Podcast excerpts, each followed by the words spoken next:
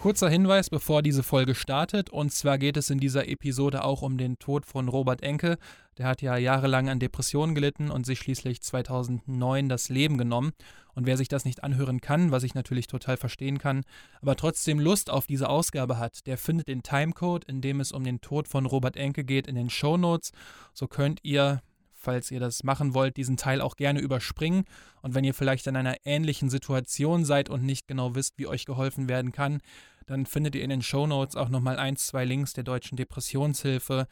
Ganz wichtig, ihr seid nicht allein. Jetzt hoffentlich aber viel Spaß mit der Episode. Was Hannover 96 vor rund zehn Jahren geleistet hat, ist eigentlich kaum zu beschreiben. Damit ist jetzt nicht nur die sportliche Ebene gemeint, sondern vor allem die psychische und menschliche. Und weil es so schwer zu beschreiben ist, habe ich mir dafür mit Mario Eggimann Hilfe ins Boot geholt. Ja, servus. Er hat von 2008 bis 2013 für Hannover 96 gespielt, in dieser Zeit 93 Pflichtspiele für den Verein absolviert und ist auch zehnmal für die Schweizer Nationalmannschaft aufgelaufen und gibt nun Einblicke in diese Zeit. Aus Fansicht berichtet Jesper Benecke, born and raised in Hannover. Vielleicht kennt ihr ihn auch aus dem Ringfuchs Wrestling Podcast. Er war mit seinem Vater 1993 das erste Mal im Niedersachsenstadion und wurde so dann sehr früh zum 96-Fan. Auch er blickt auf die damalige Zeit zurück. Das ist ganz besonders bittersüß, dass die erfolgreichste Zeit von Hannover 96 eben auch ganz untrennbar verwoben ist mit dem traurigsten Moment, den Hannover-Fan halt kennt. Mach ihn! Mach ihn! Er macht ihn! Legen wir das mal drei Tage in die Eistonne und dann äh, analysieren wir das Spiel und dann sehen wir weiter. Robben! Robben! Das ist das Tor! Handspiel. Lewandowski sagt, es war mein Busen. Yeah Fußball, der Podcast mit Daniel Kultau.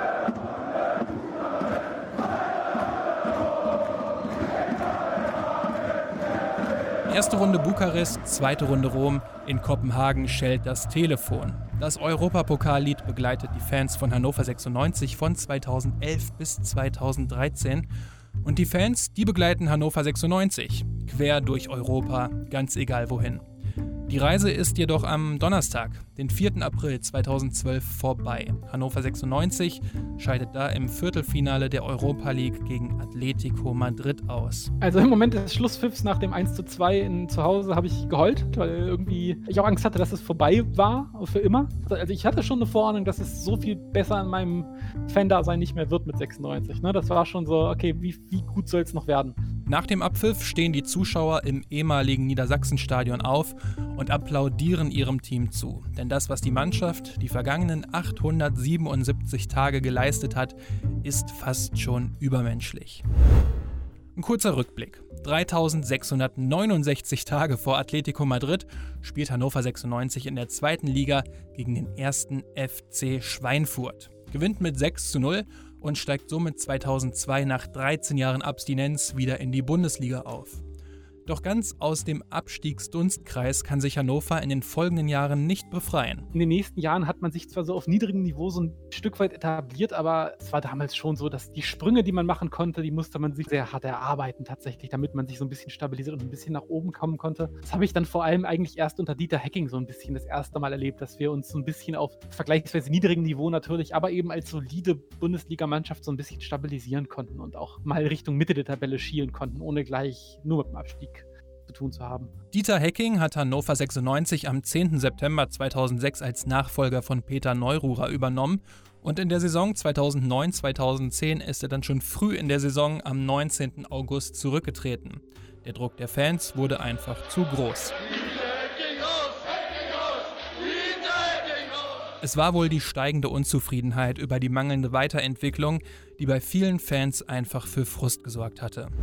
Andreas Bergmann, der Trainer der zweiten Mannschaft, übernimmt und unter ihm läuft es eigentlich auch ganz gut. Gerade am Anfang war das ziemlich stabil, gerade für Hannoveraner Verhältnisse sah das eigentlich alles ziemlich solide aus. Man konnte so ein bisschen die gläserne Decke erkennen, die sie quasi hat, ne, vom Spielerischen her auch. Also, dass da jetzt irgendwie keine Wunderdinge mehr zu erwarten sind, das war irgendwie klar, aber wir standen relativ lange gesichert im Mittelfeld. Nach zwölf Spieltagen hat Hannover 16 Punkte, steht auf Platz 10, hat aber mit der Abstiegszone nichts zu tun.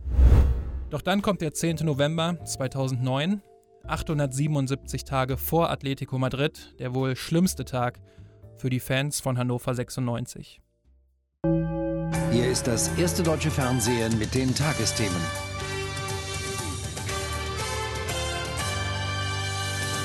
Guten Abend, meine Damen und Herren. Fußballnationaltorwart Robert Enke ist tot. Er wurde heute Abend von einem Zug überfahren. Am Abend des 10. November 2009 hat sich Robert Enke selbst das Leben genommen. An einem Bahnübergang im niedersächsischen Eilwese schmiss er sich vor einen Zug. Es sind so diese Momente im Leben, wo man noch ganz genau weiß, wo man war. Ich war im Auto damals vor meinem Haus und hatte telefoniert und nur gemerkt, dass die ganze Zeit mein Handy vibriert hat und ähm, ja, die Nachrichten reingekommen sind. Ich saß mit einem Räubusch-Tee, saß ich auf meiner durchgesessenen blauen Ledercouch, die ich von meiner Tante geerbt habe. Irgendwann kam dann diese Nachricht rein und ich hatte niemanden, mit dem ich das irgendwie so richtig teilen konnte, der in meiner unmittelbaren Nähe war. Es war eine komplett unglaubliche Nachricht, die ich da gelesen habe. Und dann habe ich versucht, Freunde von mir zu kontaktieren und die haben im ersten Moment alle nicht geantwortet, weil sie in Klausuren waren oder in, im Fitnessstudio und dergleichen. Und dann habe ich irgendwie so, ich weiß nicht, 10, 15 SMS nebenher rausgehauen, weil ich, ich brauchte, musste, brauchte irgendein Ventil dafür. In den Tagesthemen am gleichen Abend war das Ausmaß noch nicht bekannt. Erst einen Tag später kamen die Hintergründe dann ans Licht. Hier ist das erste deutsche Fernsehen mit der Tagesschau.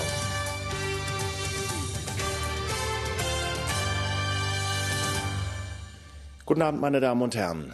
Fußball-Nationaltorhüter Robert Enke hat vor seinem Freitod jahrelang unter Depressionen gelitten. Das teilten seine Witwe und sein behandelnder Arzt auf einer Pressekonferenz in Hannover mit. Der 32-Jährige habe seit Jahren Versagensängste gehabt. Enke war gestern Abend in der Nähe seines Wohnortes von einem Zug überfahren worden. Der Deutsche Fußballbund sagte das für Samstag geplante Länderspiel gegen Chile ab. Robert Enkes Witwe, Theresa Enke, und sein behandelnder Therapeut Dr. Valentin Marxer treten am Mittag nach dem Selbstmord vor die Presse.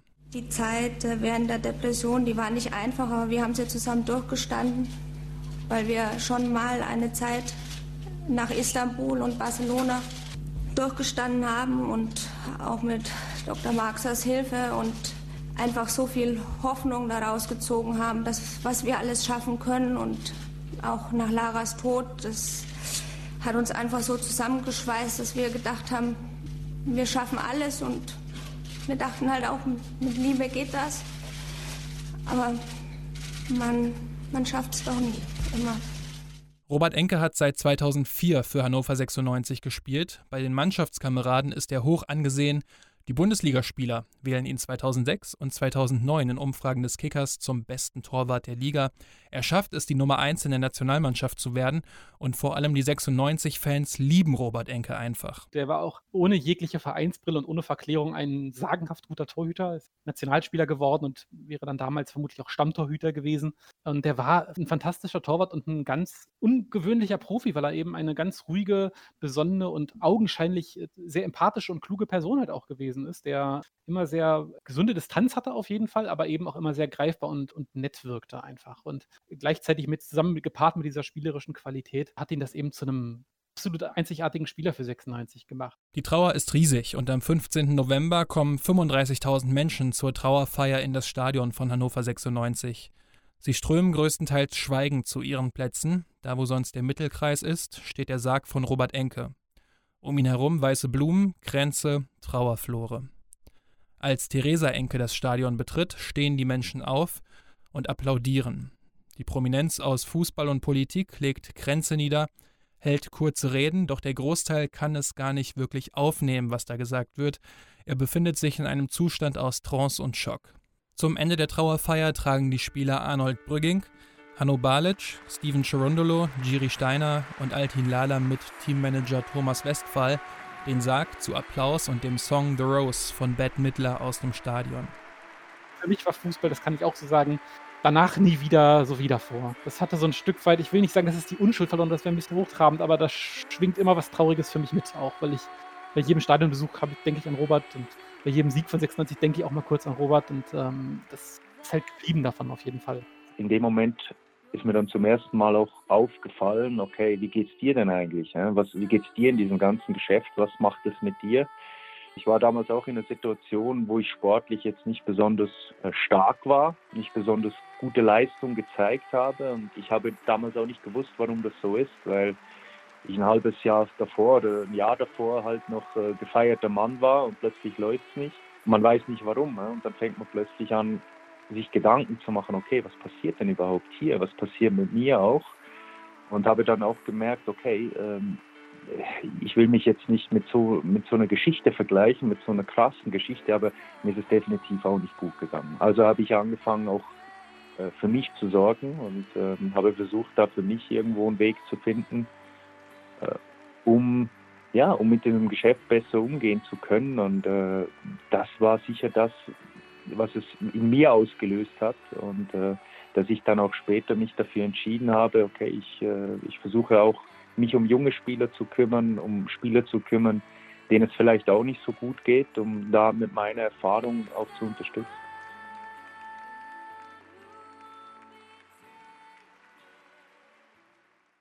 Nur sechs Tage nach der Trauerfeier und elf Tage nach dem Tod von Robert Enke muss Hannover 96 wieder Fußball spielen. Bei Schalke 04. Hannover verliert mit 0 zu 2 diese nächsten Monate danach, die waren irgendwo wie in Trance. Also ich kann mich auch an diese Zeit gar nicht mehr so richtig erinnern. Äh, was denn danach? Ich kann mich an ein Spiel auf Schalke erinnern, äh, das erste danach, wo wir eigentlich alle äh, wie, in Trance waren wirklich. Nach dem 0 zu 2 wird Hannover-Spieler Arnold Brügging bei Sky interviewt und seine Reaktion zeigt, wie es damals in der Mannschaft ausgesehen haben muss. Ich glaube, die Mannschaft hat unheimlich gut gespielt, insbesondere wenn man sich die Situation ankommt, sie anschaut. Sie hat sich nur nicht belohnt. Wie schwierig war es auf dem Platz für Sie gerade in den ersten Minuten? Äh, war sehr schwierig.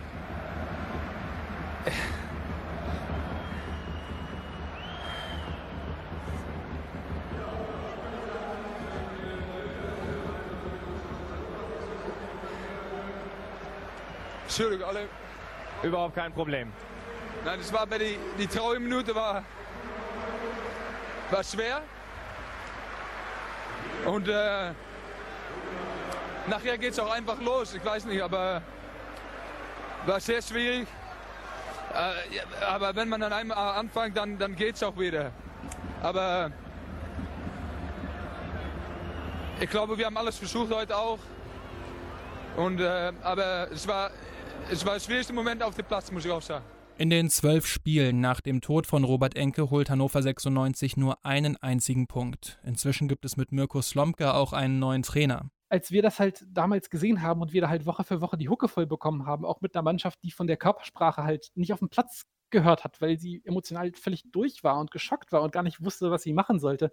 Da sitzt du eben auch als Fan davor und weißt nicht, was du dir wünschen sollst. Also klar, du hoffst, dass es besser wird, aber das, was man sonst so als Mechanismus hat, vielleicht seine Wut auch auf das Team zu projizieren und das da rauszulassen, weil das ist ja auch so ein Ventil, was das für einen einfach ist. Das fällt halt alles flach und dann sitzt man eben komplett machtlos davor und das ist einfach Woche für Woche eine extrem frustrierende Angelegenheit. Von Mitte November bis Ende Februar gibt es für 96 fast nur Niederlagen.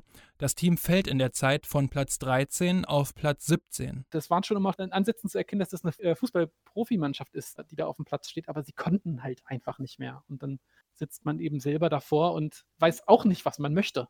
Also ein Stück weit wollte ich, dass es vorbeigeht einfach. Dann hat sich bei mir eigentlich damals, und das weiß ich noch sehr genau, die Realisierung eingeschlichen, okay, man kann es offenbar nicht. Man kann da nicht Fußball spielen, dann war es das wohl. Dann, ich habe dann abgeschlossen. Also ich war fest, der festen Überzeugung, dass die runtergehen, dass die nicht mehr können. Das war dermaßen hoffnungslos für mich.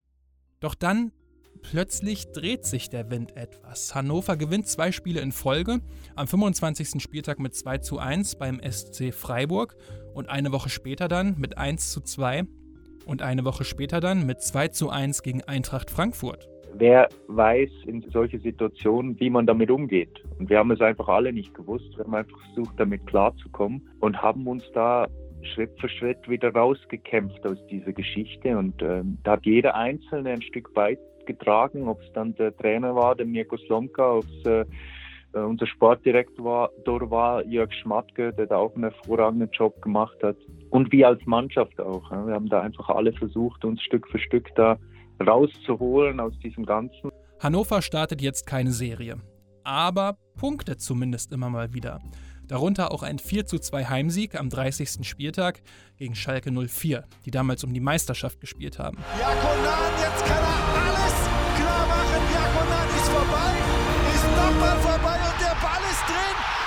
Ball ist geschlagen, verliert Boden in der der Tabelle oben und Hannover ist eindrucksvoll zurück. Ein Eigentor, Hanno Balic und der doppelte Didi Jakonan schossen damals die Tore für Hannover. Doch in den nächsten beiden Wochen gibt es für 96 nochmal ordentliche Niederlagen. 0 zu 7 gegen Bayern München und 0 zu 3 gegen Bayer Leverkusen. An den letzten beiden Spieltagen der Saison geht es nun zu Hause gegen Gladbach und auswärts gegen Bochum. Wir standen damals mit dem Rücken voll zur Wand. Wir wussten, dass wir diese beiden Spiele noch gewinnen müssen am Ende. Das war das damals mit Gladbach natürlich äh, schon eine riesen Herausforderung. Also wir wussten erstmal, wir müssen da punkten bevor wir an Bochum denken. Hannover steht damals in der Tabelle auf Platz 17.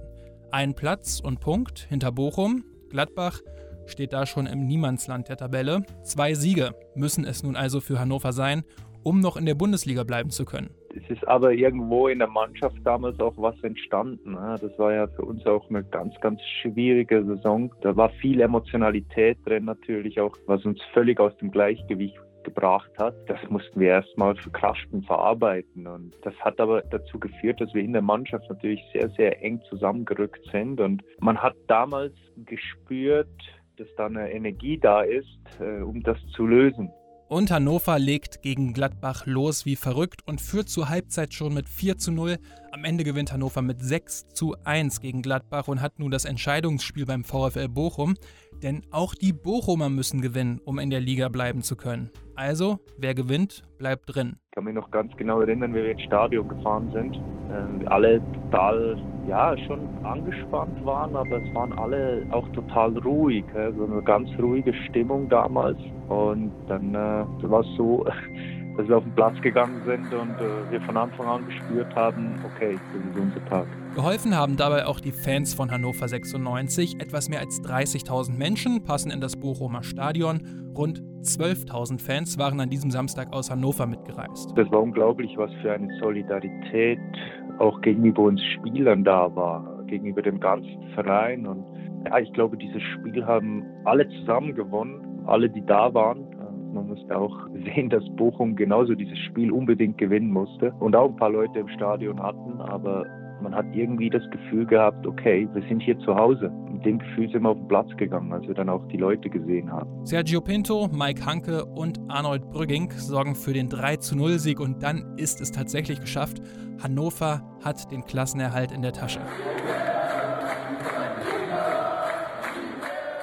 Es war unfassbar damals. Das ist uns so eine Last von den Schultern gefallen. Diese ganze Emotionalität über die ganze Saison hinweg, die ist da in dem Moment abgefallen. Und es war einfach nur pure Freude. Es war so eine Mischung zwischen Freude und aber auch ein Stück weit Traurigkeit damals, weil wir gewusst haben, dass wir auch was verloren haben in der Saison. Und auf alle Fälle war es dann der Startschuss äh, für ein paar tolle Jahre.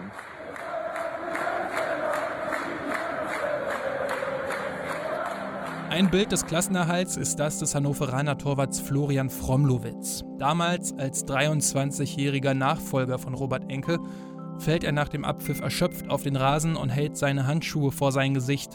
Eine Mischung aus Lachen, Weinen und ganz viel Erleichterung zeigen, wie groß dieser Rucksack gewesen sein muss, den er die Saison übertragen musste.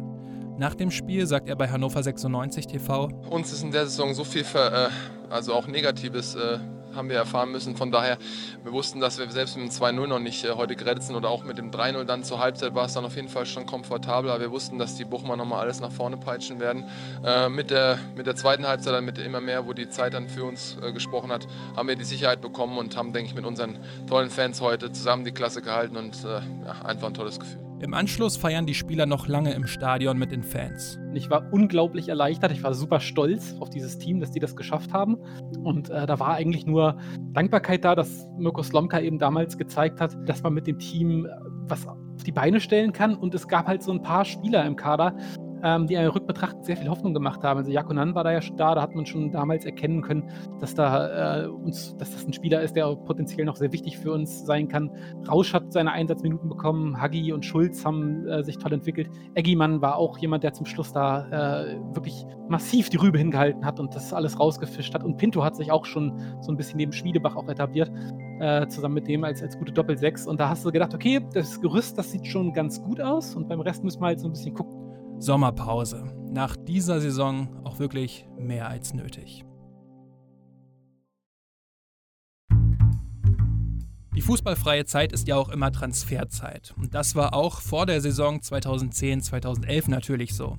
Hannover 96 verliert dabei einige gestandene Spieler. Arnold Brügging, Hanno Balic, Jan Rosenthal oder auch der legendäre Giri Steiner verlassen Hannover. Doch Sportdirektor Jörg Schmatke holt auch einige Neuzugänge. Mohamed Abdelaue kommt von Valeranga Football aus Norwegen. Lars Stendel kommt vom Karlsruher SC aus der zweiten Liga, Ron-Robert Zieler aus der zweiten Mannschaft von Manchester United oder auch Emanuel Pogatetz vom FC Middlesbrough. Alle Spieler in diesem Sommer kommen ablösefrei, nur für Abdelaue musste 96 laut Transfermarkt eine Million Euro hinblättern. Gemessen an dem, wie wertvoll diese Spieler für 96 sein würden, ein absolutes Schnäppchen. Die Testspielergebnisse in der Vorbereitung sind aber nicht gut. Nach einer 1:2 Niederlage zu Hause gegen den FC Valencia, in einem Testspiel gibt es sogar Pfiffe von den eigenen Fans. Doch mit einem Sieg in der ersten Runde des DFB-Pokals gegen den damaligen Regionalligisten SV Elversberg könnte man ja erstmal wieder für Ruhe sorgen. Ja, könnte man, wurde aber nichts. Hannover verliert im Elfmeterschießen und scheidet damit bereits in der ersten Runde aus. Aber irgendwie lief es dann im Anschluss das war ja ganz schön komisch. He? Wir sind dann mit, einem, mit einer Niederlage in Elversberg sind wir in die Saison gestartet, wo alle eigentlich gedacht haben, okay, jetzt geht das wieder los. Und ja, dann sind wir, äh, haben wir das erste Heimspiel gegen Frankfurt gewonnen, dann haben wir auswärts auf Schalke gewonnen. Ja, und plötzlich bist du drin, ne? Bei den beiden Siegen sollte es bei weitem nicht bleiben. Hannover legt einen richtig guten Start hin und steht nach neun Spieltagen auf Rang 3. Ich glaube auch, dass es schon angefangen hat nach der Rückrunde, als Lomka dann Trainer wurde bei uns, also von der vorherigen Saison. Wir haben wahnsinnig hart trainiert in der Zeit. Also ich habe, glaube ich, in meiner ganzen Karriere nie so hart trainiert wie in diesem halben Jahr.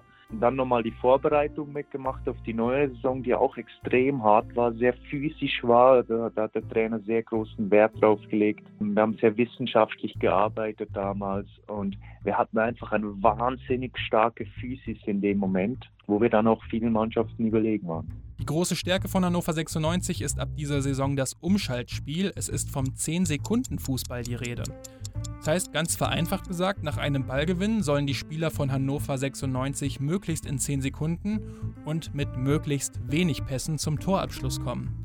Das sollte vor allem über die schnellen Außenspieler funktionieren. Der Trainer hat immer wieder Spielsituationen kreiert im Training, wo genau auf das hin gezielt haben. Und ähm, was ich damals auch gut fand, er hat die Spieler machen lassen. Also er hat sie auch mal was ausprobieren lassen. Er hat sie ins Risiko gehen lassen und das hat dann dafür gesorgt, dass auch unsere Jungs vorne drin ähm, auch mal hohes Risiko gegangen sind und belohnt wurden. Zusammen mit der gewonnenen mentalen Stärke war das eine starke Mischung. Ich glaube, es war die Mischung aus der Erfahrung von der vorherigen Saison, einfach was uns auch mental stärker gemacht hat.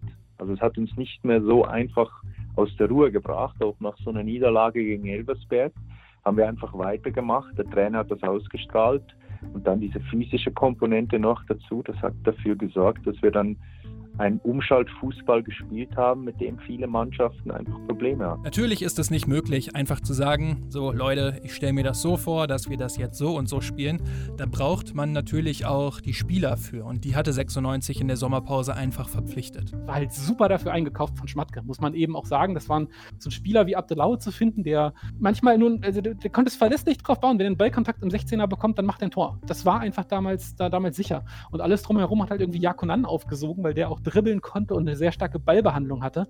Und die haben sich einfach super gut ergänzt alle. Nach 18 Spielen hat Hannover 34 Punkte und steht damit sogar auf Rang 2 der Tabelle. Weil zum Vergleich, in der gesamten Vorsaison hatte Hannover nur 33 Punkte geholt. Nun also schon ein Punkt mehr, quasi zur Halbzeit der Saison.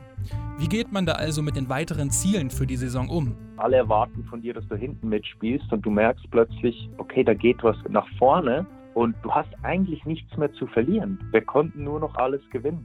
Dann kommt nochmal die Lockerheit hinzu, aus dem Gedanke heraus und äh, das haben wir alle gespürt. Aber wir haben da, natürlich redet man intern mal hier und da darüber, aber es war jetzt nicht das ganz klare Ziel da, in UEFA-Pokal zu kommen am Ende. Aber wir haben das irgendwie gespürt, dass es machbar war. Und so wächst diese Mannschaft durch die Erfolge und die Lockerheit immer weiter zusammen. Und auch wenn jemand wie Sergio da Silva Pinto im defensiven Mittelfeld wie der Taktgeber wirkt, gibt es eigentlich niemanden, der jetzt so richtig als Anführer gilt. Klar, einer wie Schlaudraff, der hatte natürlich schon Standing in der Truppe gehabt. Äh, oder, oder ein Schulz zum Beispiel auch und Chirundolo als älter Hase natürlich auch. Aber sonst hat man halt gemerkt, da ist eine krasse Durchlässigkeit da. Ne? Also einer wie, wie Schmiedebach, der sich da eben auch aufgedrängt hat und auch charakterlich aufgedrängt hat. Da habe ich das Gefühl gehabt, der ist so ein bisschen offene Türen eingerannt. Und einer wie Rausch, der hat eben auch sofort seine Rolle da gefunden und da war halt ein krasser Zusammenhalt da. Der Erfolg macht 96 wieder richtig attraktiv. In dieser Saison kommen durchschnittlich 43.919 Menschen an den Spieltagen ins Stadion. Zur Einordnung, 49.000 passen da rein und 43.919 ist bis dahin der höchste Schnitt der Vereinsgeschichte. In der Saison davor waren es im Durchschnitt noch rund 5.000 Fans weniger. Man hat auch plötzlich gemerkt, Hannover ist wieder cool und 96 ist cool. Und äh, man merkt es dann immer auch an den Leuten, äh, dass jeder plötzlich dabei sein will. Jeder will mitreden, jeder will dabei sein, jeder findet es cool, ins Stadion zu gehen äh, und über 96 zu sprechen. Und das hat man damals schon gemerkt, dass da eine Freude aufgekommen ist. Die Wolken sind verschwunden und es kam eine Freude, die einfach alle irgendwo mitgenommen hat und man war einfach froh, dass man, dass man wieder lachen konnte. Ausverkauft ist das Stadion dann natürlich auch, wenn der FC Bayern München kommt. Am 5. März trifft Hannover auf die Bayern und gewinnt mit 3 zu 1. Abdelaue, Pinto und Konstantin Rausch erzielen die Tore für 96. Für die Bayern trifft Arjen Robben. Auch auf der Zielgeraden der Saison ist Hannover 96 noch voll im Rennen um Platz 3 und der würde ja sogar zur Qualifikationsrunde zur Champions League berechtigen.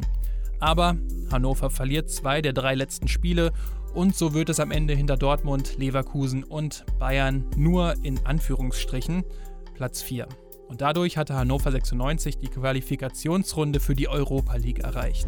Nach 19 Jahren spielt 96 damit endlich mal wieder international. Da hatte die ganze Stadt, die gesamte Region, das ganze Umfeld richtig Bock drauf.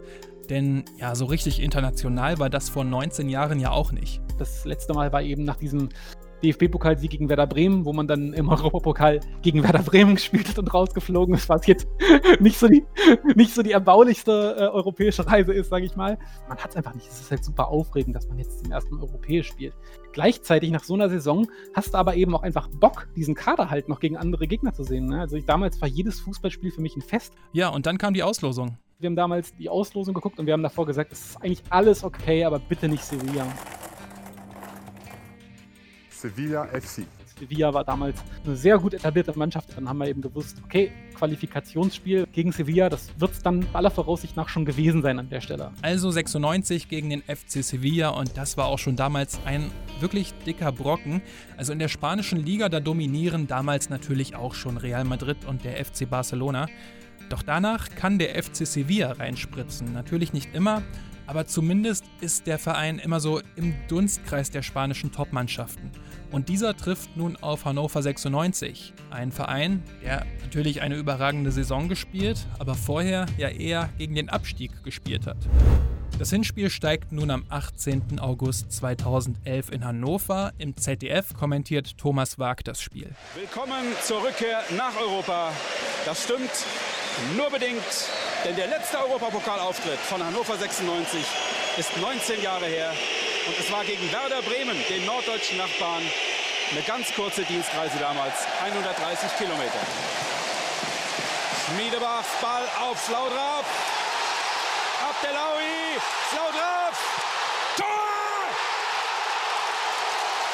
Sechste Minute. Hannover 96 geht in Führung. Sie glauben nicht, was hier los ist. Koke in seinem ersten Pflichtspiel übrigens für Sevilla. Fehler Gerandolo. Canute. Koke. Negredo nicht im Abseits. Canute. Es ist der Ausgleich. Auch wenn es zwischenzeitlich zweimal nach Abseits aussah. Aber der kollektive Blackout. Schmiedebach. Schlaudraff. Tor! Sekunden vor dem Halbzeitpfiff. Ein Riesentor. Das Spiel ist zu Ende und Hannover jubelt, denn unter dem Strich steht ein 2 zu 1 Sieg gegen den FC Sevilla, gegen die Mannschaft, die als Favorit nach Deutschland gekommen war und die als Verlierer zurückkehren wird. Übrigens, Stichwort 10 Sekunden Fußball. Das 1 zu 0 durch Jan Schlauderer fiel 11 Sekunden nach dem Ballgewinn. Das 2 zu 1 durch Jan Schlauderer fiel 13 Sekunden nach dem Abwurf von Torwart Ron Robert Zieler. Also ganz vereinfacht gesagt, überquerte 96 das Spielfeld auch gegen den FC Sevilla mal wieder in einem Affenzahn.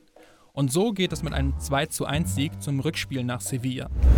Kleineres Stadion, hitzige Atmosphäre und ein motivierter FC Sevilla. Doch Hannover geht in Führung. Konstantin Rausch läuft einfach so schnell er kann mit dem Ball die linke Seite entlang, flankt in die Mitte und da ist Mohamed Abdelaue schneller als Gegenspieler und Torwart und erzielt das 1 zu 0 in der 23. Minute.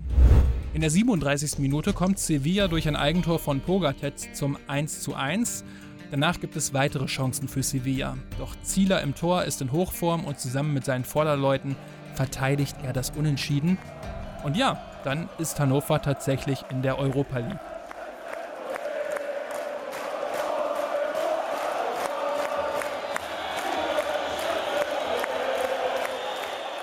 Vor allem im Hinspiel waren sie noch nicht in absoluter Topform. Ein paar Wochen später dann im Rückspiel waren sie schon deutlich besser und da sind wir mit einem 1-1 eigentlich super rausgekommen am Ende.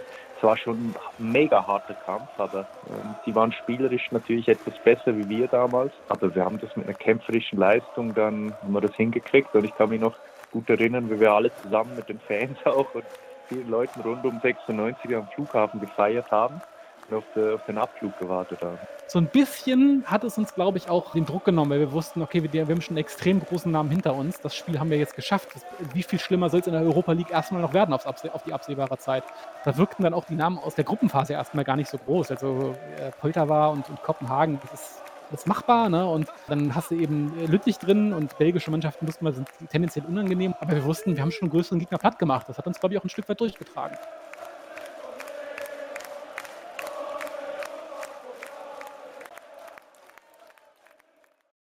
Die Reise von Hannover 96 durch Europa geht also weiter. In der Gruppe geht es gegen Worskla Poltawa aus Polen, den FC Kopenhagen aus Dänemark und Standard Lüttich aus Belgien. Und die Fans sind natürlich auf die Festspiele in Europa gespannt. Sie freuen sich drauf, können es kaum abwarten.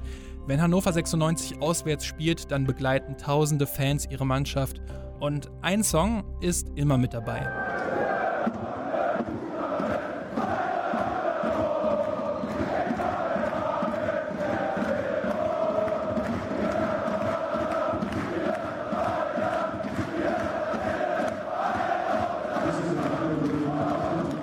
Das Europapokallied. Erste Runde Bukarest, zweite Runde Rom, in Kopenhagen schellt das Telefon. Vielleicht nach Rotterdam, vielleicht nach Mailand, vielleicht auch Teneriffa, eine Woche Sandstrand. Der Ursprung des Songs stammt wohl vom Karlsruher SC, der in der Saison 96-97 im UEFA Cup eben in den ersten drei Runden gegen Bukarest, Rom und Kopenhagen spielte. Und seitdem wird das Lied auch von den Fans anderer Vereine gesungen, aber nicht nur von den Fans, denn auch die Spieler haben sich damals von dem Lied anstecken lassen. Unter der Dusche oder in der Kabine, wir haben das hoch und runter gesungen. Wir haben ja mit Lars Stindl und Jan Schlaudrach zwei Schlagerjungs gehabt, die auch äh, diese ganzen Lieder äh, immer angestimmt haben und äh, auch die, die kein Deutsch sprechen konnten, haben immer mitgesungen. also bei uns war immer laut in der, in der Kabine. In der Gruppe selbst schlägt sich Hannover 96 damals wirklich gut, verliert nur am vorletzten Spieltag bei Standard Lüttich, steht danach aber trotzdem als Gruppenzweiter sicher im 16. Finale. Im Kopf bleibt aber ein Spiel. Und zwar das Auswärtsspiel beim FC Kopenhagen am 3. November 2011. Die 96-Fans haben wieder Bock auf die Auswärtsreise. Gerade von Hannover aus ist Kopenhagen ja auch ein dankbares Ziel, ist ja auch eine schöne Stadt und deswegen wollten da möglichst viele dabei sein. Und eigentlich gibt es ja heutzutage dann auch Beschränkungen für die Auswärtsfans, was die Tickets angeht. Quasi so ein Geotech, ne, dass da halt nicht zu viele mitkommen. Doch damals hat anscheinend irgendjemand beim Ticketanbieter vergessen, dort das Häkchen zu setzen. Und dann haben wir uns da irgendwie eingeloggt und dachten, ja, wir gucken mal, ob das geht. Und haben dann die Karten gekauft und dann haben wir Karten bekommen und dachten so, ja, das war ja ganz gut. Und dann haben auf einmal immer mehr Leute in das 96-Forum geschrieben, ja, wir haben übrigens auch Karten, wir haben irgendwie sechs bekommen oder dergleichen. Und dann hat man irgendwie alleine angefangen, in diesem Forum durchzuzählen und dachte so, okay, das scheint ja schon irgendwie schon vierstellig zu werden, mal gucken, was da noch kommt. Dann hat man irgendwann gemerkt, das sind angeblich Zehntausende. Und dann ging kurz die Angst um, dass die Karten zurückgenommen werden sollten, weil auf einmal die Polizei in Kopenhagen sich auch gemeldet hatte, die das irgendwie nicht so cool fand, wenn da auf einmal 10.000 deutsche Fußballfans in die Stadt einmarschieren. Aber es blieb alles dabei und so war das Spiel dann in etwa so schnell ausverkauft, wie Hannover für seine Angriffe benötigte. Und auch Jesper Benecke war dabei. Man hatte eben so krass Bock auf dieses Spiel. Es war halt einfach dermaßen aufregend und schön und spannend dass es eben so über allem andauernd geschwebt ist. Und es war halt so aufregend, weil es das erste Mal auch gewesen ist. Und gleichzeitig wusste man nicht, was kann man jetzt hier erwarten von der Truppe. Äh, es war eine extreme Anspannung, aber auf die schönste Art und Weise auf jeden Fall. Und zeitgleich sitzt Mario Eggimann mit seinen Teamkollegen im Bus und kann kaum glauben, was er da eigentlich gerade sieht. Das sind die Spiele, die man einfach nicht vergisst. Es war sensationell, was da für eine Stimmung im Stadion drin war war alles einfach entweder rot oder, oder grün oder was auch immer. Also wenn man mit dem Bus zum Stadion fährt und man denkt, oh, was sind das für Leute da vorne und merkt plötzlich, äh, dass diese Massen, die da vorm Stadion steht, wo der Bus lang fährt, äh, alles eigene Leute sind, obwohl man äh, nicht mal im eigenen Land spielt, ist das schon was Großartiges. Und das hat uns natürlich auch einen Auftrieb gegeben, um dann ja, in, in diesen Spielen auch gute Leistungen zu zeigen. Etwas mehr als 10.000 Fans waren aus Hannover mitgekommen. Zu Anfang gibt es Pyro, später natürlich das Europapokallied.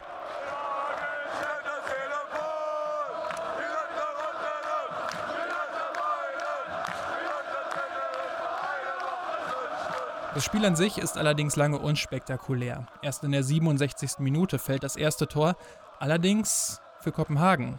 Dame Ndoye trifft. Dann sind wir ja in Rückstand geraten. Dann gab es ja Postwenden den Ausgleich von, äh, von Jan Schlaudraff, ähm, wo dann das Stadion schon getobt hat. Also die 96-Fans haben ja auch ungeheuer was abgefackelt, äh, sowohl emotional als auch wirklich sprichwörtlich abgefackelt in dem Stadion. Gab ja auch eine riesen Choreo. Es war ja wirklich eine feindliche Übernahme des Stadions. Und dann nur drei Minuten später schlägt die große Stunde von Lars Stindl.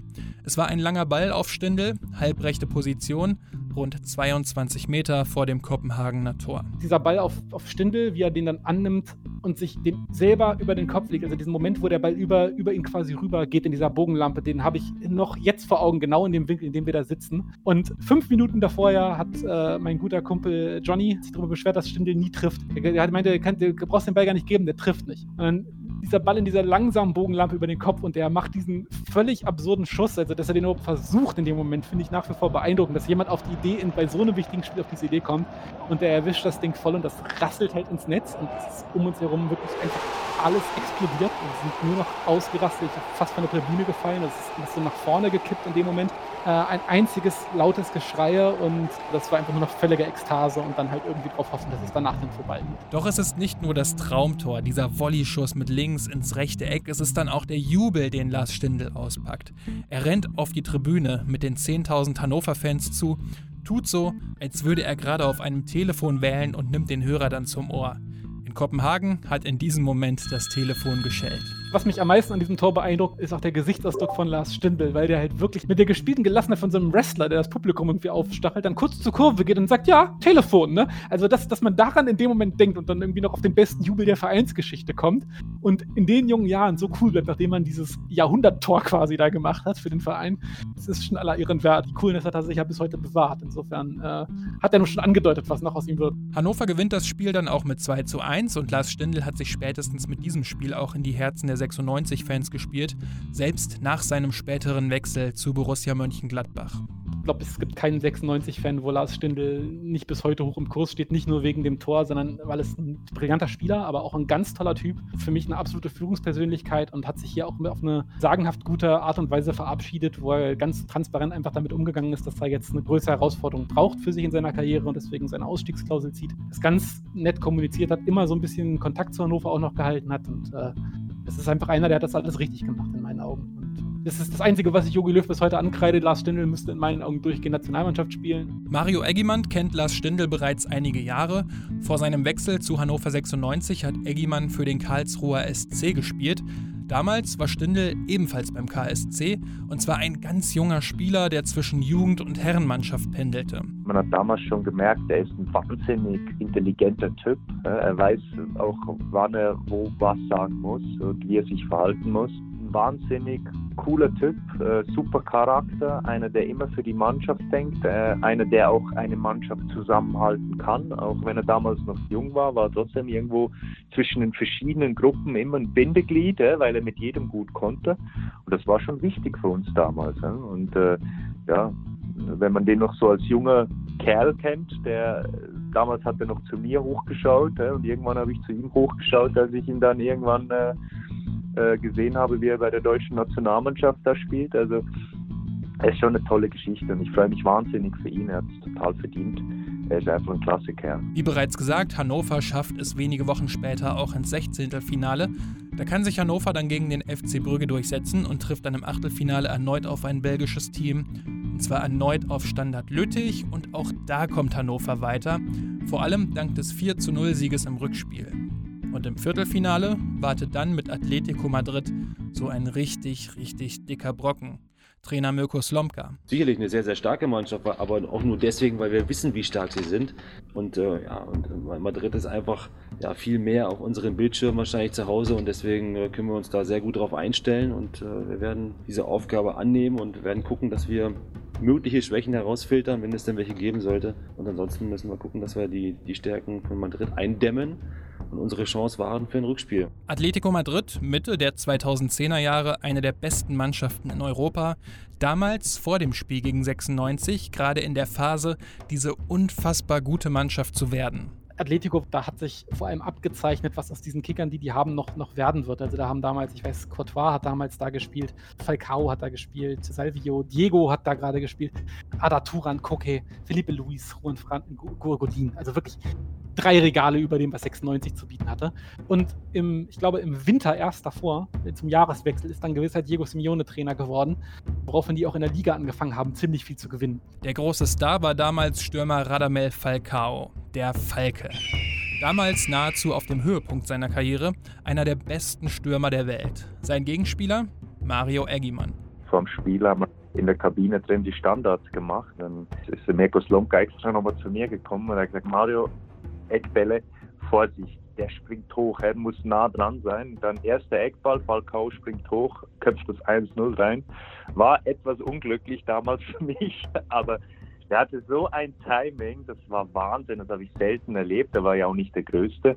Der hatte einfach ein super Timing, Wahnsinn, Sprungkraft und äh, ja, es war äh, eine ganz witzige Situation. In dem Moment natürlich nicht besonders witzig. Im Nachhinein kann ich drüber lachen. Und auch wenn es ein Freistoß und kein Eckball war, ändert es nichts an dem wahnsinnig guten Timing von Falcao. Mit nur 1,77 Meter ein kleiner, aber doch so kopfballstarker Stürmer.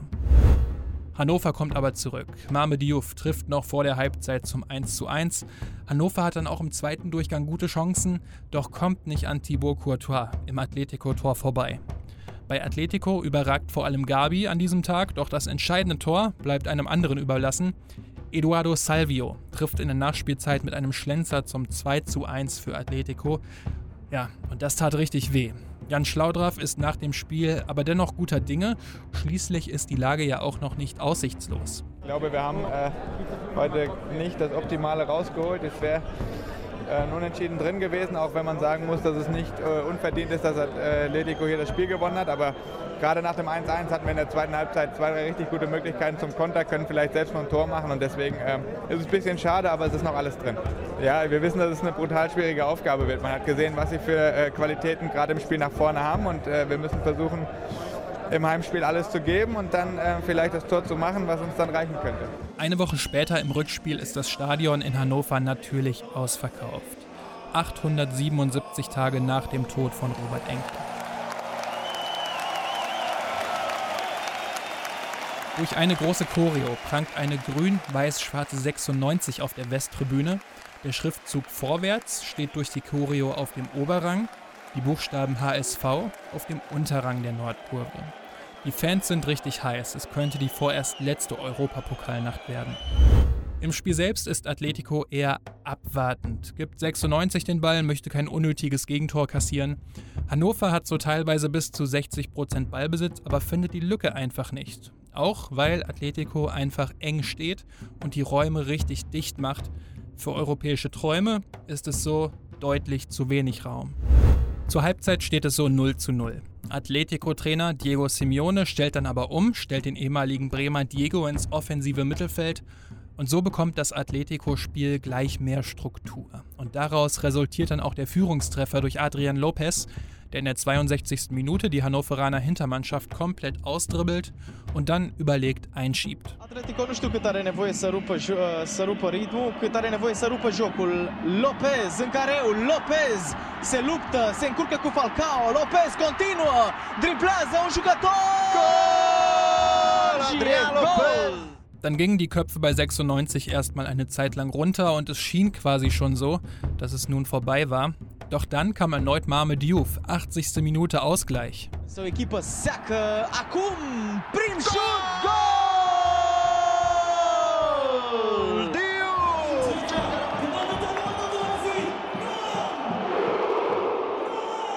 Hannover, lange auf Sicherheit bemüht, durfte ja schließlich eigentlich auch kein Gegentor bekommen muss nun also auf Risiko gehen. Slomka bringt Arthur Sobiech als schon fünften Stürmer nach Jakonan, Abdelaue, Diouf und Schlaudraff und Hannover drückt. Doch in der 87. Minute nutzt Atletico die Freiräume eiskalt aus. Adrian Lopez, Adrian Lopez a încercat o pasă călcui pentru Diego. Diego este acum la minge, Diego pentru Falcao! Gol!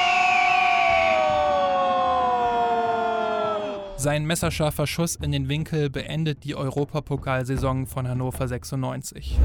Und auch wenn Mario Eggimann damals direkt nach dem Spiel im ARD-Interview noch enttäuscht ist, herrscht bei ihm auch ein gewisser Stolz. Ja, gerade die Spiele zu Hause, die waren wunderschön und ich glaube, wir haben alle unheimlich viel Erfahrung dazu gewonnen in diesen Spielen und äh, ich glaube, wir können auch ein bisschen stolz sein auf uns heute. Sicherlich auch durch die Reaktion der Fans. Denn Hannover 96 ist zwar ausgeschieden, doch nach dem Spiel applaudieren die Fans ihrem Team. Natürlich verlassen einige auch das Stadion, aber der Großteil bleibt auch Minuten danach noch und feiert einfach die eigene Mannschaft ab.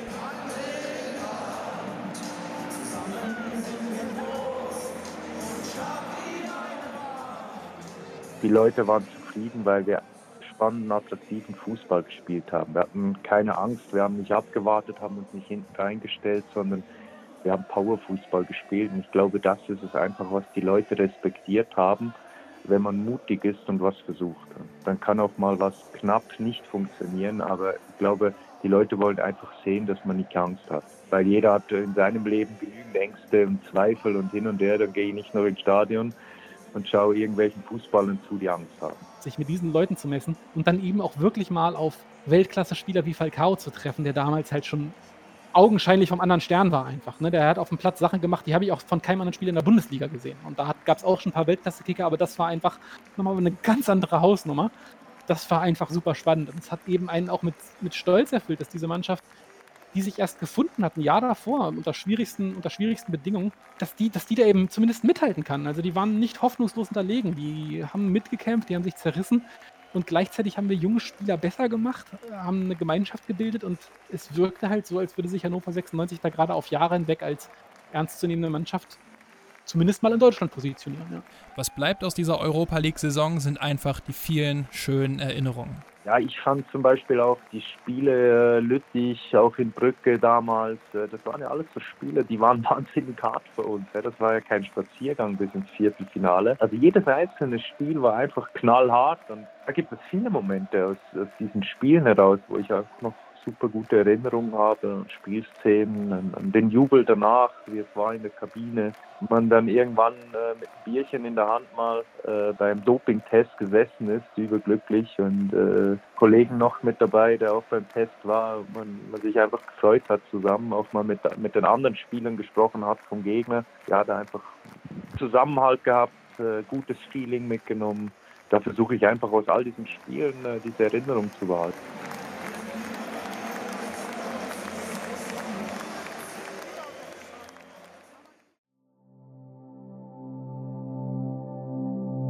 Hannover 96 wird in der Bundesliga am Ende der Saison siebter. Das reicht in der Saison auch nochmal für die Europa League aus.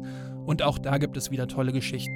Ein Feel-Good-Moment. Wir mussten auch wieder in der Quali ran, damals gegen St. Patrick Athletics aus Irland. Und da gab es eine wunderbare Geschichte mit einem Iren namens Gary, der sich im hannoverschen FanMac, das das Forum angemeldet hat und ein paar nette Tipps gegeben hat, was man denn da machen könnte, wie man zum Stadion kommt, welche öffentlichen Verkehrsmittel man nutzen sollte und dergleichen. Hat sich einfach nur, weil er ein guter Typ ist, Zeit genommen, da irgendwie einen ellenlangen Beitrag für uns in unserem Forum zu verfassen. Und da haben sie alle gesagt, oh, das ist ja super cool von dir, danke, wenn du in Hannover bist, dann, dann melde dich doch gerne bei uns, dann gehen wir zusammen Bier trinken. Und da meinte er, ja, sorry, würde ich gerne. Ich bin aber leider gerade, ich habe gerade meinen Job verloren, kann mir das leider nicht leisten. Sagt Hallo, wenn ihr, wenn ihr bei uns seid. Und dann wurde eben fanintern für diesen, für diesen Typen gesammelt, ohne dass der was davon mitbekommen hatte. Und dem wurde halt sowohl äh, Kost als auch Logis quasi zur Verfügung gestellt, um nach Hannover zu kommen. Und es gab eine, eine, eine wunderbar rührende ähm, äh, Dankesreaktion von ihm. Der war einfach völlig unglaublich, was da passiert ist. Äh, und dementsprechend schön war eben auch das Zusammentreffen mit den, mit den Fans da hier. Am Ende kommt 96 auch wieder über die Gruppenphase hinaus, scheidet dort aber gegen Anchi Machatschkala aus. Wir waren ja auch wieder weit, das darf man nicht vergessen. Wir sind auch wieder ein Stück weiter gekommen und wir hatten damals einfach das Pech, dass wir einen richtig, richtig guten Gegner hatten, der jetzt vom Namen her nicht besonders attraktiv war. Und das mag dann vielleicht den Anschein ergeben, dass es anders war. Wer mehr über Anchi Machatschkala erfahren möchte, findet dazu auch eine eigene Episode auf yeahfußball.de. Die Kurzform sieht aber mal so aus, dass ein Investor den Verein übernahm und sich die Stars kaufte. Und das war so für 96 einfach eine Spur zu stark. Atletico hatte Spieler, die waren auf dem Weg dahin, richtig geil zu werden und hatten mit Falcao einen auch, der schon galaktisch aussah. Und bei, äh, bei Anti hattest du jetzt aber eben Leute wie Ito und wie, wie Schurkow und dergleichen und Diarra, ähm, die waren eben schon fertige Superstars. Da kam es aus dem Staunen nicht mehr raus, was die auf dem Platz gemacht haben und wie die unseren Leuten davongelaufen sind. Ich glaube, die wären auch trotzdem schlagbar gewesen, weil das jetzt per se nicht, die waren ja, die haben jetzt keinen Zauberfußball oder dergleichen gespielt. Das war dann eine individuelle äh, Klassen, Klassenunterschied halt einfach.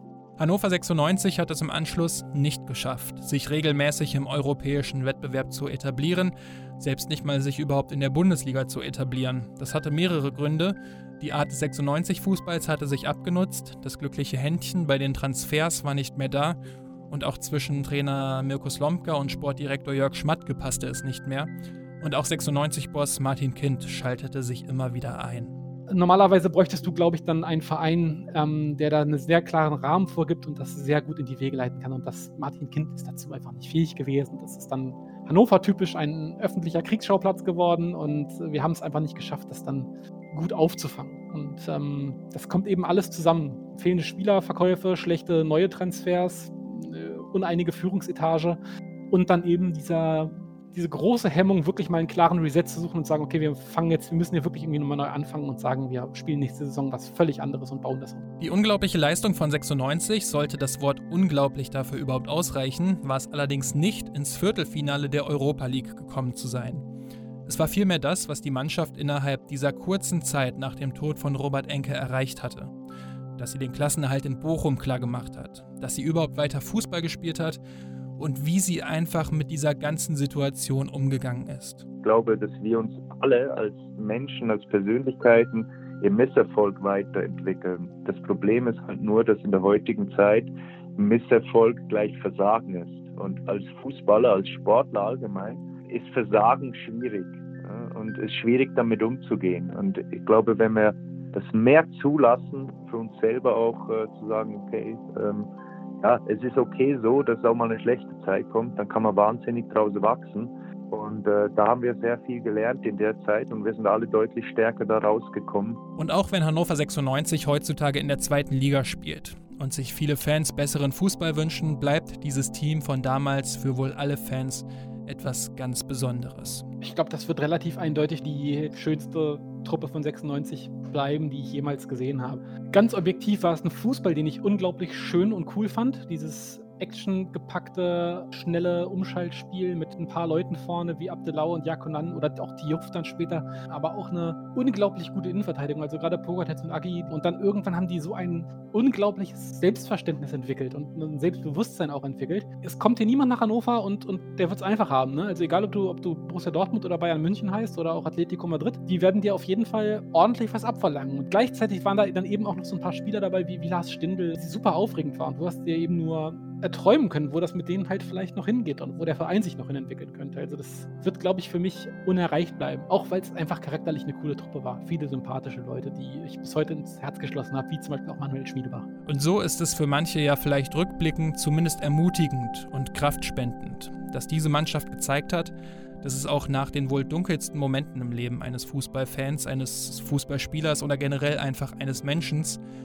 wieder diese Momente gibt, in denen es wieder besser läuft. Einfach Momente, an die man sich sein ganzes Leben lang gerne zurückerinnert. Denn das, was Hannover 96, die Fans und das gesamte Umfeld damals geschafft haben, ist einfach eine ganz besondere Sache. So, das war die 18. Episode des Yeah Fußball Podcasts. Dieses Mal über Hannover 96s Reise durch Europa. Dieses Mal natürlich deutlich länger und eigentlich auch viel länger, als ich es hier, hier eigentlich haben möchte. Äh, und man sagt ja auch, gut Ding will Teile haben. Aber ich konnte bei diesem Thema einfach keinen Schnitt setzen, um es in zwei Episoden zu splitten. Darum habe ich mir gedacht, komm, machst du einfach eine. Aber zukünftig wird es wieder ähm, die gewohnte Länge geben. Erstmal natürlich vielen lieben Dank an Mario Eggimann, der super nett und äh, ja super unkompliziert auch zugesagt hat. Das hat wirklich richtig viel Spaß gemacht und war super interessant, fand ich. Ähm, einfach nur ein total cooler und reflektierter Typ, der auch nochmal erzählt hat, wie sehr ihm die Stadt auch heute noch am Herzen liegt. Ich liebe die Leute heute noch. Ich habe viele Freunde gewonnen damals, die auch heute noch meine Freunde sind. Ich bin gerne in Hannover. Ähm, wenn ich mal Zeit habe, nehme ich mir die Zeit, fahre hoch. Ich schaue mir gerne mal ein Spiel an. Ja, es ist für mich sehr heimatlich, das Gefühl, wenn ich an Hannover denke. Es waren fünf Jahre immerhin meines Lebens. Mein Sohn ist da geboren, von daher ist ein Stück meine Geschichte und ich bin da stolz drauf. Also danke nochmal Mario und auch natürlich vielen Dank an Jesper Benecke, der sich auch extrem viel Zeit genommen hat und wie ich finde super interessante Sachen berichtet hat. Ähm, hat super viel Spaß gemacht. Also vielen lieben Dank Jesper, ich weiß das beides wirklich sehr zu schätzen.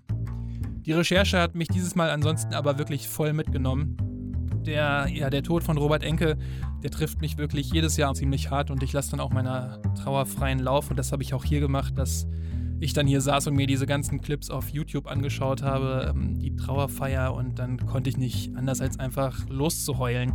Ich mochte ihn einfach so gerne, weil er auf mich so unglaublich empathisch gewirkt hat und auch die Sache mit seiner mit seiner Tochter und dass, ähm, dass so ein toller Mensch an, an Depressionen leidet und Theresa Enke, die vor die Presse tritt ähm, und da einfach sitzt, ähm, das zerreißt mich einfach alles total.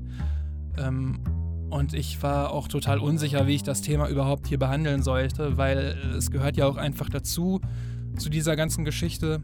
Und es ist ja, wie es Jesper in der Einleitung gesagt hat, fast schon miteinander verwoben, dass diese traurige Zeit zu dieser unglaublich tollen Zeit geführt hat. Ähm, und ich wollte das einfach möglichst unaufgeregt und respektvoll machen und ich hoffe, dass mir das einfach auch irgendwie gelungen ist.